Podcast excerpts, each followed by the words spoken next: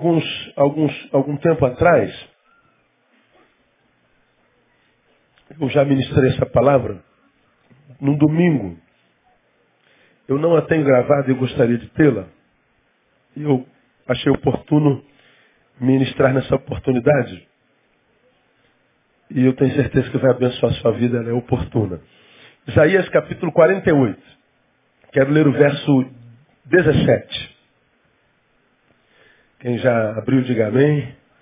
Então, então vamos lá. Assim diz o Senhor, o teu redentor, o Santo de Israel. Eu sou o Senhor teu Deus, que te ensina o que é útil e te guia pelo caminho em que deves andar. É o que está escrito aí, amém ou não? Vamos juntos, mesmo com versões diferentes? Assim diz o Senhor, o teu redentor, o Santo de Israel.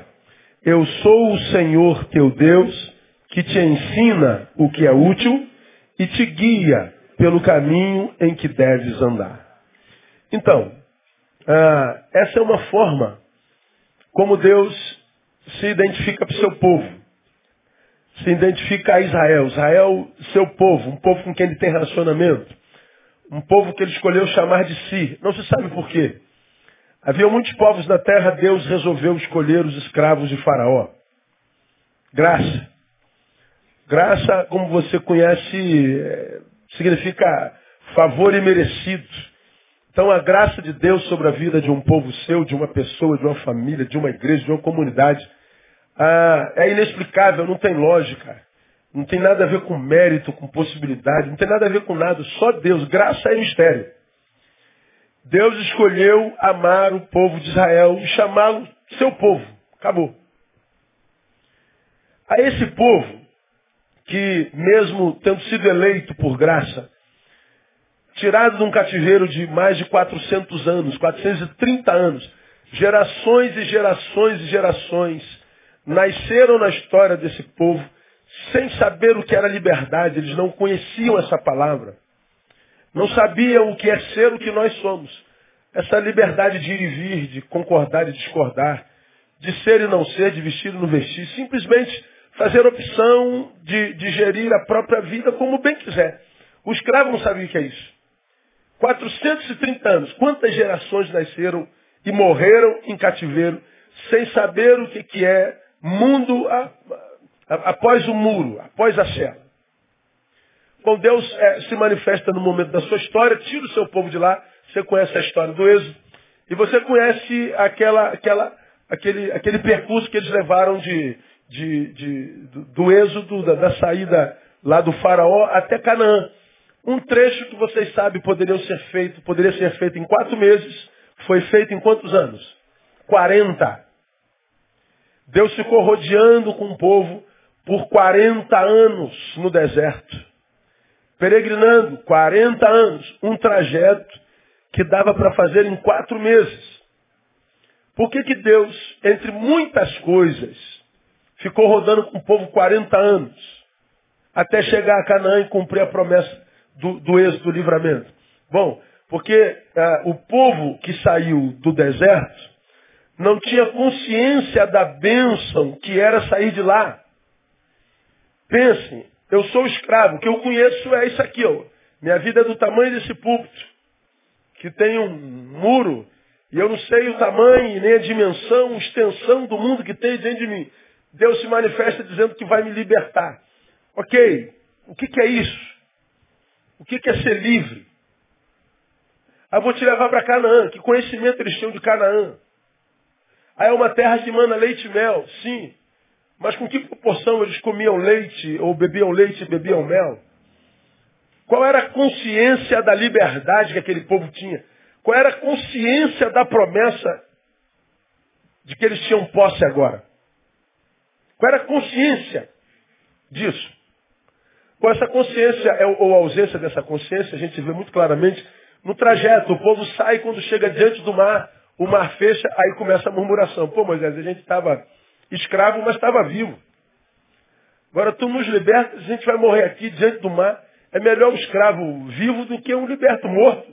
Começa a murmuração, abre-se o mar e o povo passa. O povo chega do outro lado e olha para trás, vê o exército morto. Grande livramento de Deus. Falta água. O que, que o povo faz? Começa a murmurar de novo. Poxa, é melhor um escravo vivo, né, que tem água, do que um, um liberto morto de sede. E aí ele fere a rocha e sai água da rocha. Mais na frente falta comida. E daqui a pouco brota pão do chão, galinha começa a voar e começa a cair no, terreno, no, no, no terreiro deles. E, e o milagre vai acontecendo um atrás do outro. Mas ao final da provisão do dia, quando não estava diante dos olhos deles a provisão para amanhã, seja porque não sobrava, maná não se guarda para o dia seguinte, ele, ele, ele, ele estraga, sempre vinha murmuração. O povo precisava ver para não murmurar. O povo precisava ver para crer. Então o povo não sabia o que era fé. O povo não discernia o tamanho do Deus que prometeu liberdade e nem a capacidade desse Deus de amar e prover. O povo não produzia adoração, só produzia murmuração. O que, que Deus faz? Vocês só podem aprender adoração e louvor, vocês só podem aprender gratidão caminhando, só, só vivendo experiências. Ora, se Deus, na minha concepção, os leva para Canaã em três meses, eles iam entrar em Canaã sem saber o que é, que é gratidão, sem saber o que é louvor, sem saber quem é Deus, sem saber o que é, que é relacionamento com Ele.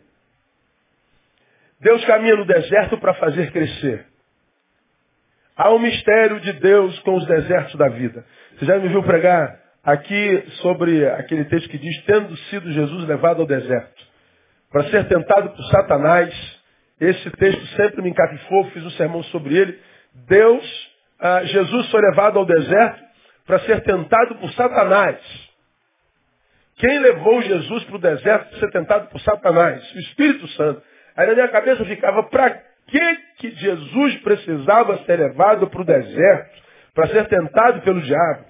E o pior, quem levou? O Espírito Santo. Ora, deserto é sinônimo de abandono, de dor, de sequidão, de ausência, de tudo. Para que, que Jesus tinha que ir para o deserto? Para que, que tinha que dar essa moral para o diabo? Pior, quem foi que fez isso? O Espírito Santo. Está tudo errado, meu. Não, não pode estar errado, né? Há um mistério no deserto. Bom, Deus se torna homem e para que ele desenvolva o seu ministério entre os homens, Deus, na minha concepção, queria que Jesus conhecesse as suas dores ao máximo. Jesus tinha que saber o que era ser tentado pelo diabo.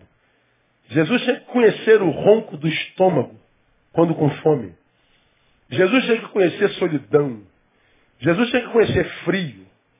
Jesus tinha que conhecer calor, ausência. Ele tinha que viver com aquele a quem ele veio alcançar empatia. E poder dizer, eu sei o que é isso que você está vivendo. Por quê? Porque ele passou por isso no deserto. Mas Jesus também tinha que saber como é ser Deus diminuído, como diz lá a palavra, que Deus esvaziou-se a si mesmo. Veja como é difícil ser homem, Jesus, para que você perceba a dor deles na carne. Ele, Deus não tinha carne até então. Então, ah, Satanás é um agente de Deus para humanizar o Deus que havia em Jesus. Mas também Jesus ele experimenta a providência de Deus, um Deus que não abandona jamais. Um Deus que ensina Jesus e a nós que Ele é Senhor de desertos também. Então, primeiro, segura essa palavra. Você pode estar passando no pior deserto da tua vida. Esse deserto tem Deus. O Deus que você serve é Senhor dessa terra árida que você está passando. Catuca, alguém fala assim, ó, teu deserto é administrado. Entendeu? Por que, que eles passaram 40 anos no deserto? Para aprender, era escola. Veja o versículo primeiro desse capítulo 48. Olha aí. Ouvi isto, casa de Jacó, que vos chamais do nome de Israel. Saístes dos lombos de Judá, que jurais pelo nome do Senhor, e fazeis menção do Deus de Israel, mas não em verdade, nem em justiça. Esse Israel de Isaías é um Israel que perdeu intimidade com Deus, e que porque perdeu intimidade com Deus, a relação com ele virou uma relação religiosa blá blá blá, discursiva. Uma relação da boca para fora, uma relação que não se traduzia em verdade nem em justiça. Deus, quando usa Isaías para falar a esse Israel, nesse momento histórico, Está dizendo, olha, vocês se perderam no caminho. Vocês se afastaram da essência. Vocês se distanciaram de mim, perdemos intimidade. A, a fé de vocês é discursiva, é verborrágica, é mentirosa, é hipócrita, teórica. Não há verdade nisso, não há justiça. Deus então usa Isaías para exortar o povo. E aí, quando Isaías o faz, faz em nome do Senhor. E aí, a gente chega no versículo 17, que a gente já leu. Isaías diz assim, assim diz o Senhor. Isaías está falando em nome de Deus. Há um povo que perdeu intimidade com ele. E aí Deus, quando se manifesta através de Isaías ao povo, é como se Deus se apresentasse de novo. Muito prazer. Eu sou seu Deus. Você se lembra de mim? Não. Pelos seus frutos, não. Pelo seu discurso, não. Pela ausência de verdade, pela ausência de justiça, de frutos, claro que não. Então eu quero me apresentar a você. O que eu quero chamar a sua atenção nessa noite? Como é que Deus se apresenta? Olha que coisa interessante. Eu sou o Senhor teu redentor. Ele se apresenta é, desse jeito que está aí. Ele diz o que, que ele é, o que, que Deus é. Como é que Deus se identifica nesse versículo para o seu povo? Ele se identifica com dois substantivos. Senhor e Redentor. Assim diz o Senhor. Então eu sou o Senhor. O teu redentor. Eu sou o teu redentor. Eu sou Senhor e redentor de vocês. Muito bem. O que, se espera de um Senhor? Me ajudem aí. Se o sujeito é Senhor, o que, que a gente espera de um Senhor? Hã? Cuidado, não. Ordem, senhorio, domínio, autoridade, rédea, comando. Um senhor é, é, é, é, o regente, ele exerce o controle, ele exerce o domínio, ele é senhor. Aí você se lembra? Eu citei aqui uma vez, eu fui, eu fui num, num, num fórum numa, numa, universidade, aí eu falei sobre Salmo 34, 8. Provar e ver de que o Senhor é bom. No final, a, a, a universitária pergunta, pastor, eu posso fazer uma pergunta? Eu vejo uma incongruência na sua fala, principalmente no texto que o senhor cita, era sobre cidade e espiritualidade. E o senhor falou a respeito de um Senhor que é bom. Há uma, um antagonismo nessa fala. Quando a gente confronta essa fala, o Senhor é bom, e a gente olha para a cidade, a gente olha para o mundo, há uma incongruência nessa fala, ela é antagônica. Eu estou tentando acompanhar o raciocínio da universitária, inteligente, por demais, e ela diz assim, cara, se Deus é Senhor, pressupõe-se que ele tenha domínio, controle. Ele administre. Se esse Senhor faz isso e é bom, a sua criação ia ter as marcas do seu senhorio, do seu controle. Se ele é bom, não haveria mal na terra, não haveria dor na terra, não haveria desgraça na terra, não haveria é, é, corrupção na terra, não haveria doença na terra, não haveria fome na terra. Então, pastor, o senhor me desculpe, é uma incongruência. Se ele é Senhor, ele não é bom. Se ele é bom, ele não é Senhor. Olha a pergunta da menina. Porque se o Senhor governa e esse Senhor é bom, e a criação é o que ele governa, a nossa vida é o que ele governa, então a vida não vai ter nada fora de ordem. Porque o Senhor ordena. O Senhor exerce senhorio. Então, desculpe, pastor, se ele é o Senhor disso aqui, pelo amor de Deus, ele não pode ser bom porque há muita desgraça entre nós. Há muita dor, há muita fome, enfermidade. Então ele não é bom. Se ele é bom, então ele não é Senhor, ele não tem controle. Me explique isso. Aí eu fui explicar, provai e vede. A gente só vê a bondade quando a gente prova o Senhor. O problema de vocês é que vocês querem ver a bondade para depois decidir se prova o Senhor. Quando a Bíblia fala de bondade do Senhor e o Senhor que é bom, não fala da ausência do mal que nos acomete, mas da capacidade que ele nos dá para não sucumbir ao mal. Eu poderia usar o exemplo do Edu. O Edu está com a mãe internada com enfermidade que pode tirá-la dele. Mas a despeito desse mal que acomete a sua casa, E na área mais sensível, mais amada, está aqui adorando ao Senhor, dizendo: Eu tenho um problema, mas esse problema não me terá. Talvez porque a mãe dele tem uma doença, mas ele sabe que a doença nunca terá a mãe dele. Com doença ou sem doença, a doença não tem poder de alcançar a sua alma, de demovê-la do que ela é. Uma adoradora, um adorador. O problema é que vocês acham que o mal é a completa ausência do bem. Não é. Eu posso, eu posso fazer ah, um exemplo prático que me vem aqui à mente agora. Eu pego o controle da nossa, da nossa iluminação e eu posso fazer exatamente isso aqui, ó. ó. Ah. Estamos em trevas, certo? Sim ou não? Isso nos dá base para dizer que a luz não existe? Sim ou não? Não. Porque estamos em trevas, não significa dizer que a luz não exista. A luz existe a despeito das trevas nas quais existamos nós. O problema é que pessoas acham que ah, o mal é a ausência do bem. Não, não, o mal é como se fosse uma força independente em si mesma, aspas. Há, há, há que se conversar sobre isso. E o Senhor, que é bom, faz o que conosco?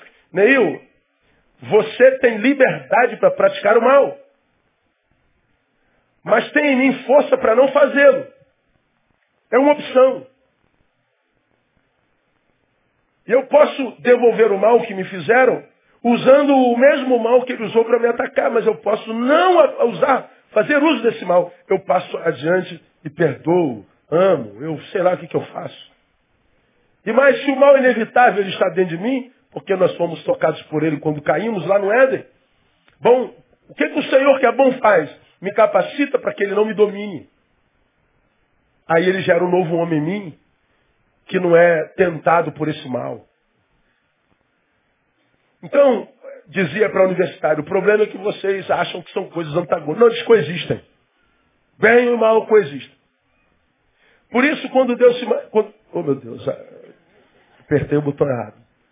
Vamos de novo. É um luxo isso aqui, né, cara? Parece que eu estou na Europa, no lugar mais moderno do universo. Não, não aqui é realengo, irmão. Sulacap, subúrbio do Rio de Janeiro. Então, a, a, o problema é a nossa visão equivocada do mal. Por isso que quando o Senhor se apresenta, ele diz, eu sou o Senhor. E o que, que se requer do Senhor? Que ele exerça controle, que ele domine, que ele, ele, ele exerça o seu poder. Mas ele também se apresenta como redentor. O que, que é um redentor? Redentor é o que efetua a redenção, é o que redime. O redentor é o que paga o preço. Por exemplo, eu devo, eu devo, eu devo é, mil reais para Ingrid. Bom, é, caramba, eu estou preso a ela. Caramba, eu, tenho, eu não tenho como. Estou preso. Aí vem a outra Ingrid. E procura a Ingrid. Diz assim, Ingrid, vou pagar a dívida do pastor Neil. Aí dá milzinho na mão dela. O que, que é a Ingrid é minha? Minha redentora. Ela me redimiu. Ela pagou o preço.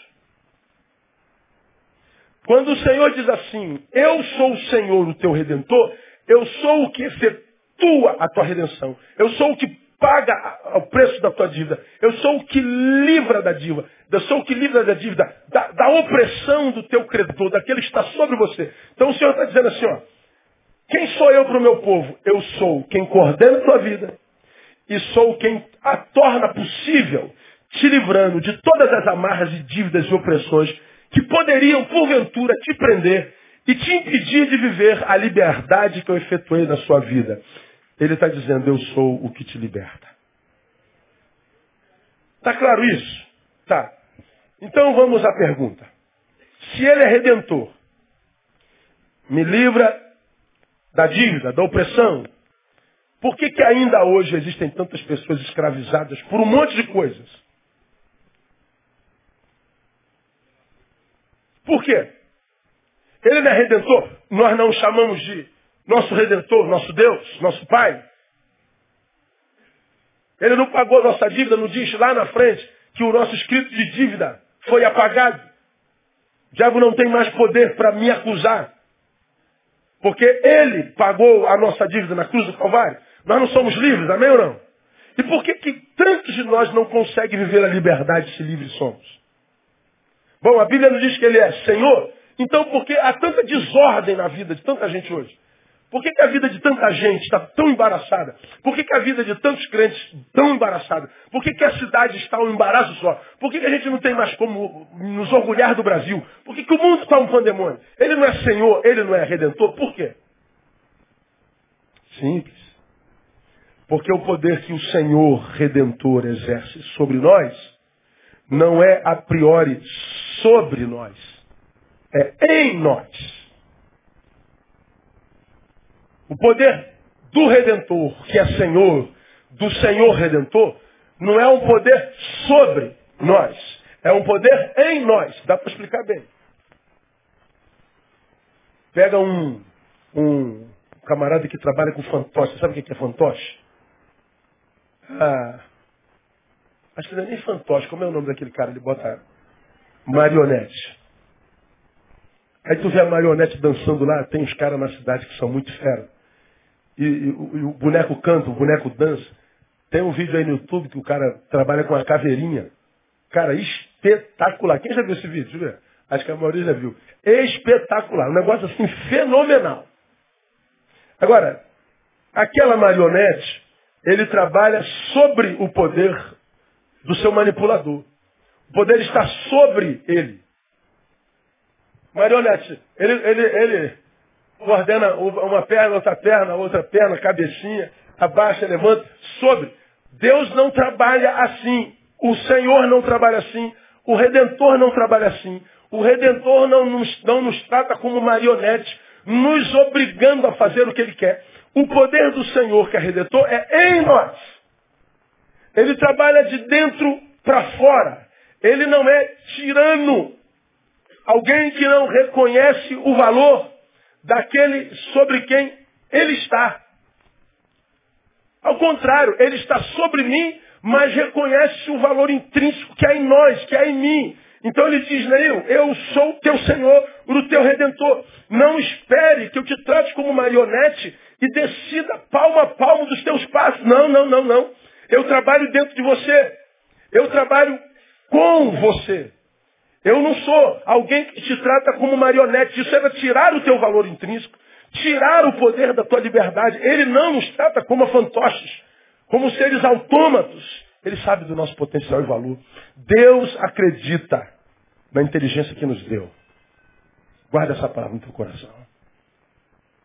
Deus tem fé em nós. Então, o que que esse Deus que é Senhor e Redentor faz pelos seus? Bom, o versículo diz lá, volta para o versículo 17. Assim diz o Senhor teu Redentor, o Santo Israel. Eu sou o Senhor teu Deus, que te o quê? Ensina. E o que mais? O que é útil. E te guia pelo caminho em que deves andar. E como é que é a metodologia de Deus? A metodologia é ensino e pelo ensino ele guia. Podem me ajudar? Ah, Romão, fica de pé.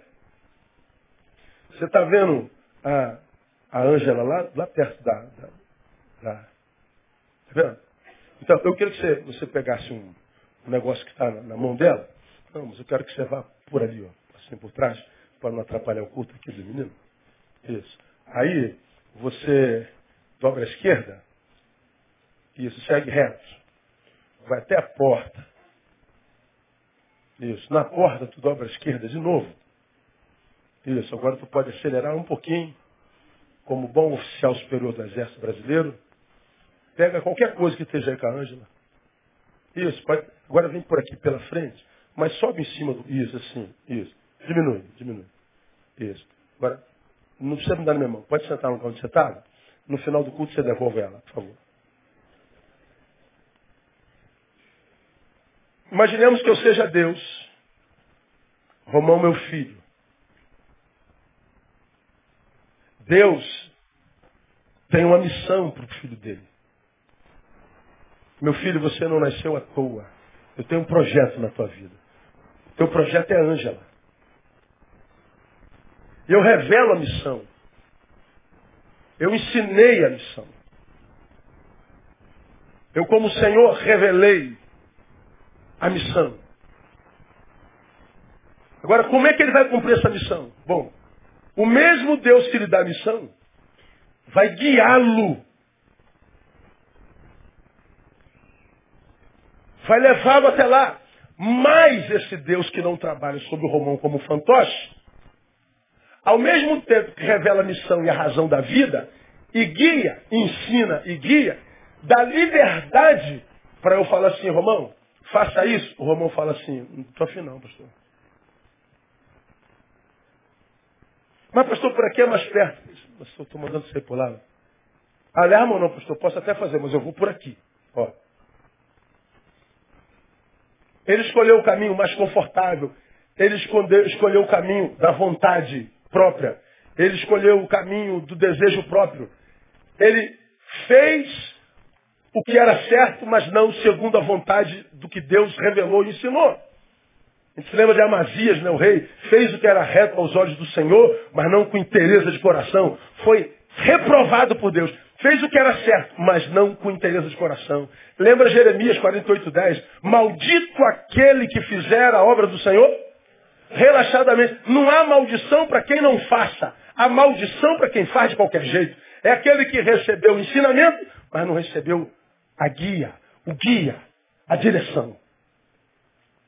Porque o nosso Deus, ele trabalha assim, ele me ensina, mas ele também me guia. Mas me dá liberdade de dizer, eu não quero. Porque ele não nos trata como ser autômato, um automático, um fantoche. Bom, então, a gente já começa a clarificar a coisa. Por que, que tem tantos filhos de Deus? Que estão muito longe do que sonhou para a própria vida e muito longe do que Deus sonhou para si. Não entendem por que, que a vida não sorri para ele, por que, que a, a, a, não, não, flui, não irrompe em vida. Por que, que os rios de água vida não brotam? Bom, porque Deus esqueceu de você? Não. É, é, é, ele ensina e guia. Obedecer é problema de cada um de nós. Por que, que Deus permitiu que isso acontecesse? Bom, filho, se você está no caminho, se o deserto chegou a um propósito, existe Deus nesse deserto. Mas existem pessoas que estão quedadas porque estão fora do caminho. Existem dores que a gente vive que a gente não precisava viver. Existem dores que são inevitáveis, são consequência da queda na humanidade. É a dor do ser, de existir, de conviver numa, numa, numa sociedade caída, no mundo que jaz no maligno. É inevitável. Mas existem dores que nós produzimos porque achamos que Deus nos trata como fantoche. Não, irmãos, Deus é o Redentor e Senhor. Ele trata a gente como gente. Ele respeita a inteligência que nos deu. Ele trabalha em nós. Ele trabalha conosco, não sobre nós, muito menos por nós. Então, escute, ele não leva a gente até lá. Ele ensina o caminho. Ele não mata a nossa sede. Ele nos dá a pá e a enxada para cavarmos o poço.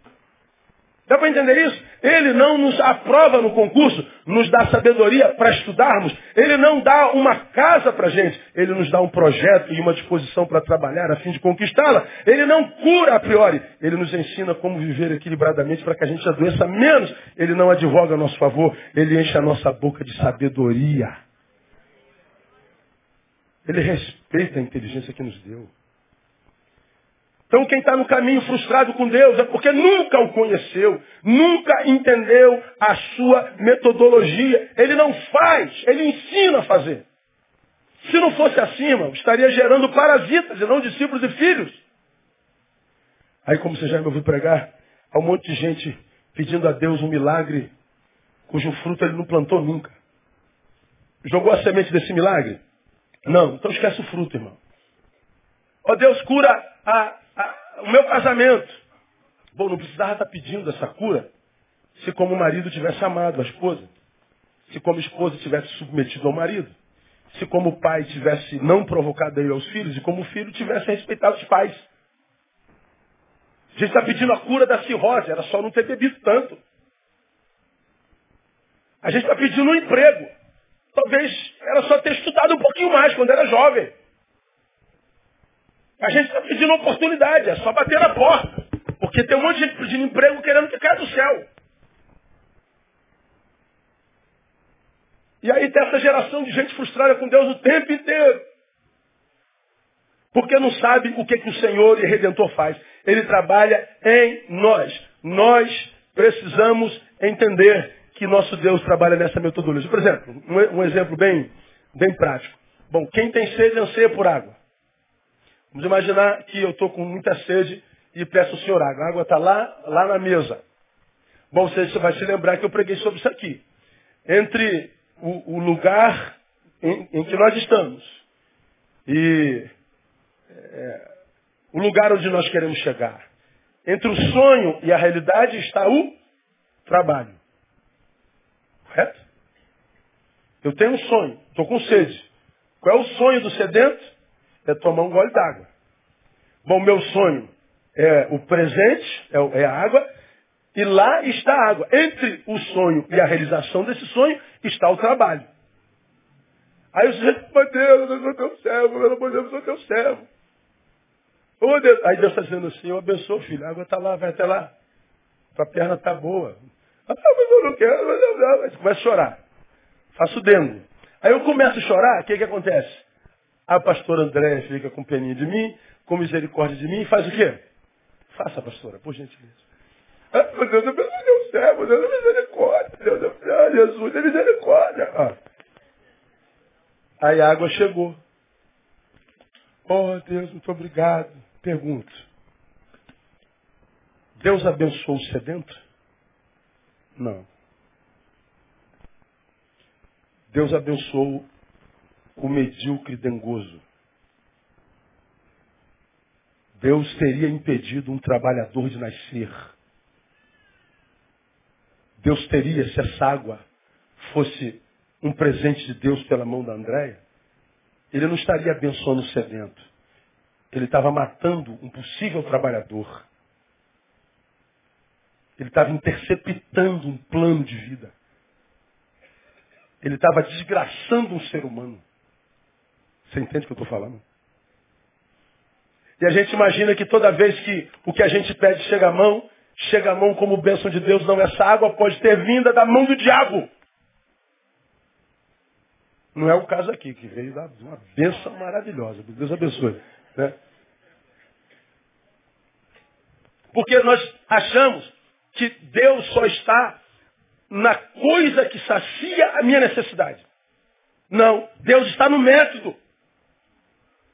Voltemos a Jesus no deserto. Onde é que Jesus estava? No deserto. Ora, pense, será que deserto é lugar de, de, de, de, de obra de Deus? Não, isso é coisa do diabo. Você está no deserto, é o diabo. Está passando pelo vale, é o diabo. Está em sequidão, dor, adversidade, é o diabo. É, mas no caso de Jesus, não. Quem levou foi o Espírito Santo. Ora, no caso, se eu estou no deserto, e o deserto é símbolo de ausência, de dor, pode parecer algo diabólico. Mas quem foi que me trouxe? Foi o Espírito Santo. Se foi o Espírito Santo, mesmo que eu esteja no deserto, aquele lugar é uma bênção. Agora eu posso chegar ao, ao, ao, ao ápice da glória humana. Quem te levou até lá? Ah, eu tive que fazer muita. Né, pastor? Eu tive que pagar muita gente, eu tive que né, dar meu jeito, né? Você sabe como é que é Brasil, né, pastor? Tive que dar, né? Por fora, tal. Ah, você chegou lá em cima, por essa metodologia, então esse lugar de fama é o inferno. Essa é uma bênção maldita. Falei sobre isso quando preguei sobre Daniel. Isso aqui é uma maldição bendita. Porque Deus não está na coisa em si, mas no método. Como a gente não aprende isso, a gente só quer a coisa. A bênção é a coisa que chegou. A metodologia não importa. Por quê? Porque a gente não conhece o Senhor como Redentor e o Redentor como Senhor. A gente não sabe que o Senhor Redentor ensina e guia. Ele trabalha nos processos. E a gente vai encalacrando a nossa vida toda. A gente vai em, em, tornando a nossa vida uma teia de, de enrolação de amaranhados que daqui a pouco a gente não sabe como é que chegou aqui. fazendo conchavos, usando uma metodologia que não é de Deus. Mas Senhor parecia tanto ser de Deus. É, parece, mas não é. O deserto não parecia nadinha, mas era totalmente. Então a gente precisa ficar esperto. Precisamos aprender de uma vez por todas que a espiritualidade para Jesus tem mais a ver com saber, discernir, do que com fazer e produzir. Portanto, é muito mais pedagógica do que laboral, do que produtiva. Eu relembro a vocês isso. Por exemplo, no convite ao pecador. Vou correr porque o tempo já foi. Mateus 11, 28 e 29 diz, Vinde a mim o quê? Todos vós que estáis cansados e sobrecarregados. Eu vos aliviarei. Você se lembra disso? Aí tem uma multidão de gente cansada e sobrecarregada. Quem não está cansado e sobrecarregado hoje? Quem não está, irmão, querendo morrer hoje? Quem não está querendo matar alguém hoje? Quem não está querendo uh, vomitar? Aí ele diz assim, você está assim? Então vem a mim que eu vou te, te, te, é, te aliviar. Eu vos aliviarei. Aí vem uma multidão de gente querendo encontrar descanso e alívio. Se frustra com Jesus porque ele acha que o alívio e descanso se acha em vir. Não. O texto diz, o versículo não acaba aí, né? É, Vinda-me todos vós estáis cansados, e eu vos aliviarei. Tomai sobre vós o meu jugo e aprendei de mim, que sou manso e humilde de coração. Aí então encontrareis descanso para a vossa alma. Então, o que que produz descanso para a alma? Ouvir a Jesus não, vir e aprender. É a pedagogia de Jesus que gera alívio. Não é a geografia na qual ele se manifesta. Por isso tem um monte de gente que vem à igreja continua a mesma desgraça que quando nunca tinha entrado numa igreja. Por isso tem crente que não vale porcaria nenhuma, porque mudou a religião, mas não encontrou o gozo do Senhor. Por quê? Veio para a igreja, mas continuou ignorante. A espiritualidade pedagógica não chegou lá. O que traz alívio é o aprender dele, não é vir à igreja dele. Tu pega um cara com 20 anos e diz, o que você sabe de Jesus? Ih, não sabe nada. Porque na igreja dele não tem Bíblia. Ele distribui jornal na rua de é evangelização. Ele faz campanha. Na missão apostólica, Mateus 28, 19 e 20. Portanto, ide, ir. Fazei o quê? Discípulos. Que mais? Ba? Batizando. Ir, discipular, fazer discípulo e batizar. E o que, que a gente faz? Portanto, ide, fazer discípulos. Batizando em nome do Pai, do Filho e que mais? Ensinando-os a guardar o quê? Tudo o que eu vos tenho mandado. Então, se eu vou, faço discípulo, batizo e no ensino, a obra está pela metade. Estou formando ignorantes. Presas fáceis para Satanás. Por quê? Porque eles não foram ensinados. O que, que faz um discípulo um discípulo vencedor? O ensino. Veja mais. Na diferenciação entre servo e amigo. Jesus disse assim, já não vos chamo servos. Porque o servo o quê? Não sabe o que faz o seu Senhor, mas eu vos chamo amigos, porque tudo que ouvi de meu Pai vos dei a conhecer. Qual é a diferença entre um empregado e um amigo? O conhecimento. Quem é amigo de Deus? Quem o conhece, a quem ele se revelou. É pedagogia de Deus. Mas, com relação à fé que professamos, antes santificar em vossos corações a Cristo como Senhor. 1 Pedro 3,15. E estáis sempre preparados para responder com mansidão e temor a qualquer que vos pedir a razão da vossa fé ou vos pedir a esperança que há em vós. Preparado para responder com mansidão. Por que, que ele botou mansidão aí? Porque quem não tem recurso, grita. Quem não tem conteúdo, bate no púlpito. Poder de Deus. Aleluia. Deus é Deus. Pô, tu ficar... Aleluia. Tu acha que é poder de Deus. Mas não tem conteúdo nenhum. Você entra ignorante, sai ignorante, mas sai arrepiado. Sai eletrizado, cheio da unção, do poder e do óleo. Então, por exemplo, você vai se lembrar, tem uma carroça e um cavalo, um burro na frente. E um homem em cima. Ah, é burro. Quem tem mais poder? O burro ou o homem? Quem tem mais força? O burro ou o homem? O burro. Mas quem é que está puxando a carroça? É o burro. Por quê? Porque o homem sabe mais.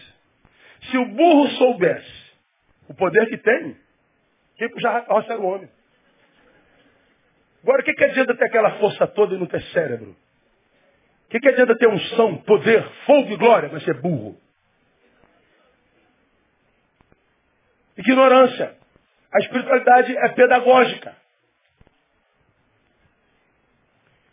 Com relação ao culto que prestamos a Deus. Rogo-vos, pois, irmãos, pela compaixão de Deus, que apresentei os vossos corpos como sacrifício vivo, santo e agradável a Deus, que é o vosso culto racional. Culto com razões. O que, é que te traz aqui? Por que, que você faz isso? Por que, que você canta assim? Por que, que você? Por quê? Por quê? Por quê? Por quê? Por quê? Por quê?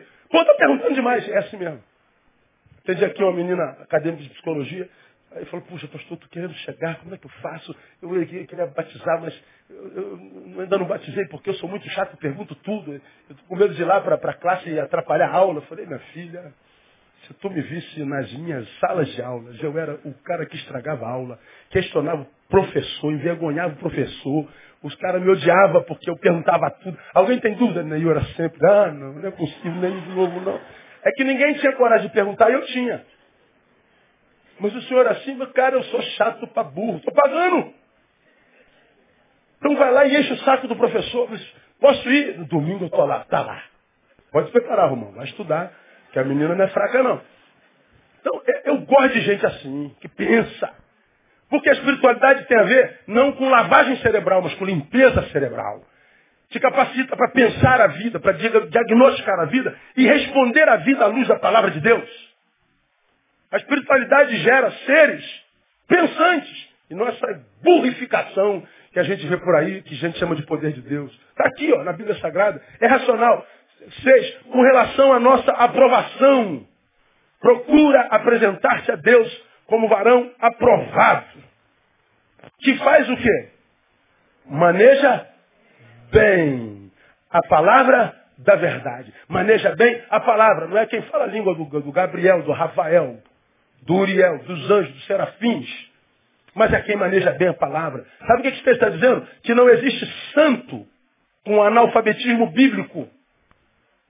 Se você conhece algum santo que não conhece a Bíblia, você está diante de um, de um mentiroso.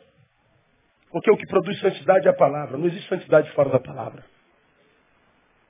Para a gente terminar, com relação à nossa destruição e fracasso.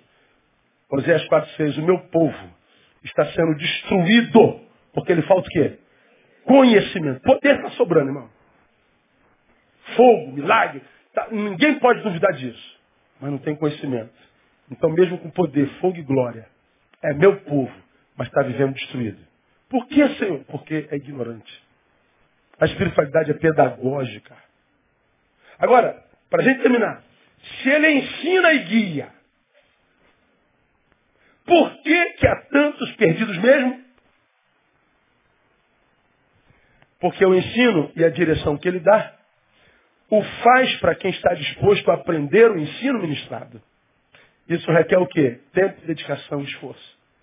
O problema nosso é que a gente não tem tempo, a gente se dedica pouco e a gente não quer se esforçar.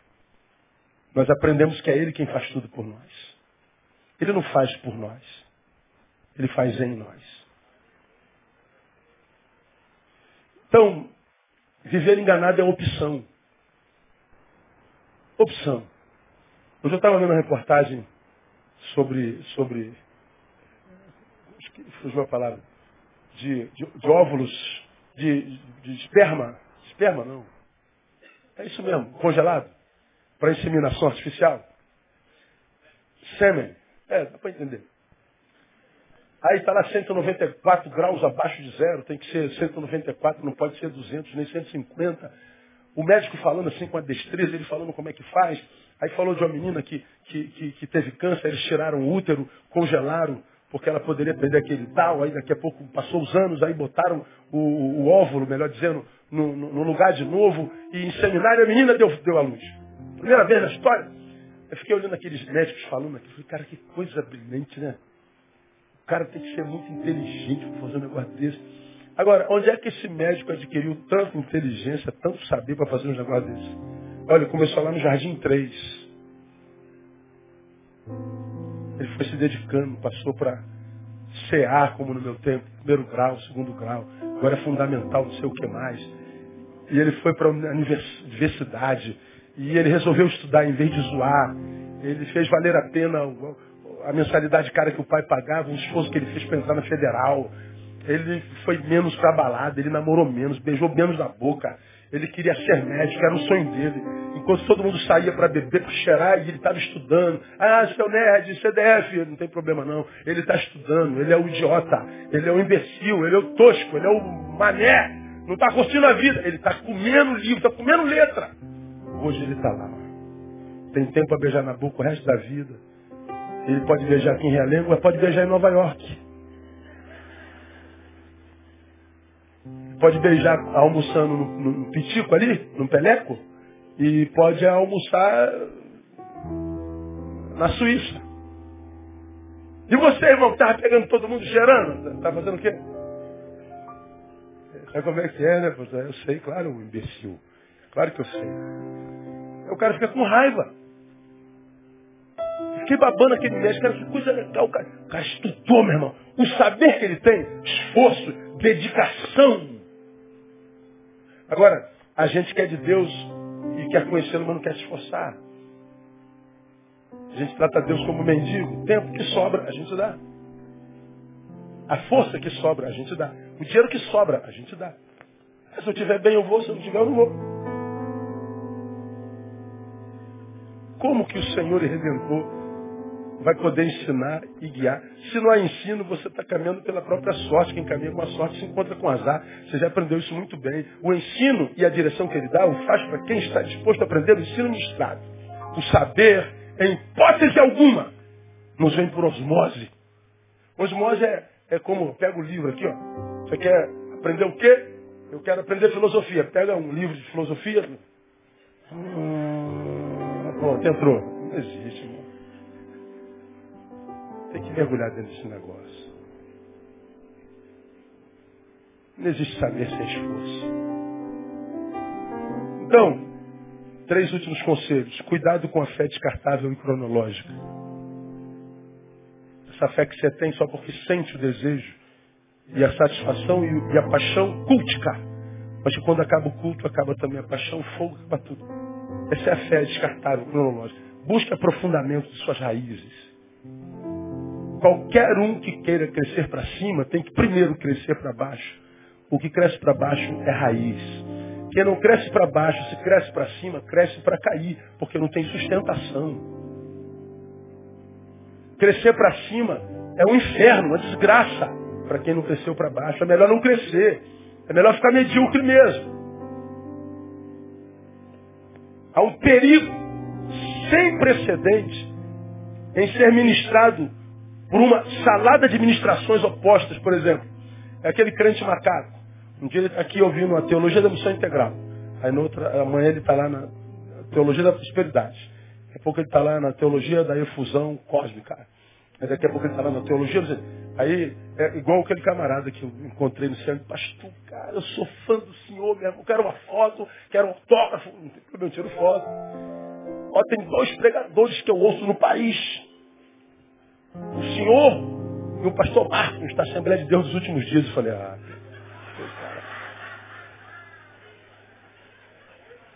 Como? Como que o cara pode ouvir os dois?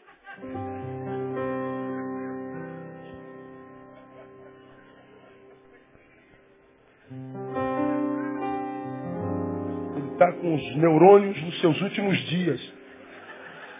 Provavelmente. É, é, é o crente macaco, ele vive de galho em galho, de igreja em igreja, de ministração em ministração, de teologia em teologia, de evento em evento. O problema é que todo crente macaco, daqui a pouco, pousa num galho que quebra. Cuidado com a fé descartada por nula. Zele mais por aqueles que você constitui o mestre sobre a tua vida. Zele mais por aqueles que você constituiu como mestre sobre tua vida. Se a espiritualidade de Deus é sobretudo pedagógica, zele por aquele que o ensina. Satanás certamente tem muito interesse que haja ruído, ou hajam ruídos entre você e seu mestre. Entre você e o que te ensina. Porque ele sabe que poucos de nós temos acesso à palavra ou contato com ela. Quase tudo que sabemos aprendemos na igreja. Aprendemos através do esforço de um outro. Que é assim que o ensino vem. Alguém que recebeu primeiro perpassa. E aquele que recebeu depois perpassa. É assim, é no encontro. Ora, o que, que o diabo quer? Que você e o que te ensina haja um ruído para que a espiritualidade não seja passada, o ensino, consequentemente você fique menino crônico. Entregue-se ao mestre dos mestres. Porque veja o versículo 18, terminei. Se o povo de Israel tivesse ouvido o Senhor e o Redentor, olha o que, que teria acontecido. Versículo 18. Ah, se tivesses dado ouvidos aos meus mandamentos, olha lá, então seria a tua paz como um rio e a tua justiça como as ondas do mar. Ah, se tivesses dado ouvido, mas não deram e volta para o cativeiro.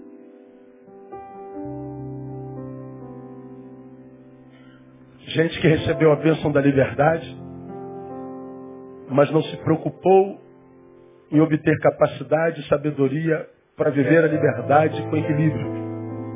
Porque é livre, sem capacidade para viver a liberdade, ele acaba voltando sozinho para um outro tipo de escravidão. Porque pior do que a escravidão é a incompetência para viver a liberdade que tem. A liberdade quase sempre se torna libertinagem. Uma liberdade mal usada se torna pior do que a escravidão. Aí nós vemos uma geração livre, mas livre, cara, vai fazer o que quiser. Só faz besteira. É a geração que eu amo de eu chamo de auto-sabotadora. A gente vive auto-sabotagem o tempo inteiro. Como é que as pessoas fazem mal para si mesmas? Se entregando a relacionamentos equivocados, projetos equivocados, adoecendo o senso de valores, colocando Deus lá embaixo. Aí não pode abrir um, um, um, uma empresazinha, uma lojazinha, um cabeleireirozinho, que pronto, já coloca Deus lá no fim da fila. Se sobrar um tempinho, a gente dá para Deus. É só arrumar um namoradinho, uma namoradinha bota Deus no final da fila. É só é, receber um, um, um bico feia, pronto, magou, vai embora, Deus, bota Deus lá no fim da fila. Aí eu fico autossabotagem. Ah, meu irmão. Agora, quando a gente ouve o Senhor que é redentor e aprende dele, ah, na igreja tem gente falsa, que tem que sair o falso, não sou eu. Porque se você não é falso, está lutando para ser um servo diante de Deus, quem tem que sair é ele, não é você. Ah, muito hipocrisia na igreja, tem que sair o hipócrita, não é você. Ah, pastor, me machuquei na igreja, vou embora. Você já se machucou no emprego, não pediu demissão. Você já se machucou em casa e não matou tua irmã. Ah, me contrariaram. Teu pai já te deu surra de, de, de, de vara de goiabeira e você foi quieto. O único lugar que a pessoa não fica porque se frustrando a igreja. Aí tem um monte de gente fora da igreja, cheio de razão de estar. Sim, continua longe da igreja, longe do Senhor e do Redentor, vivendo essa porcaria de vida igual filho pródigo.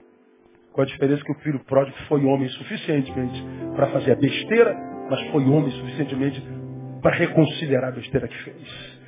Hoje, nós somos homens para fazermos a idiotice, mas não somos homens para pedir perdão, para reconsiderar. E aí diz que o culpado é Deus. Não, o culpado é Deus não.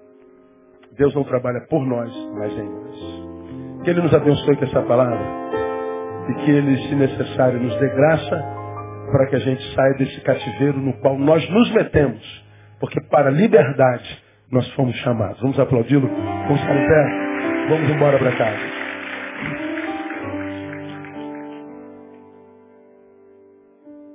Aleluia.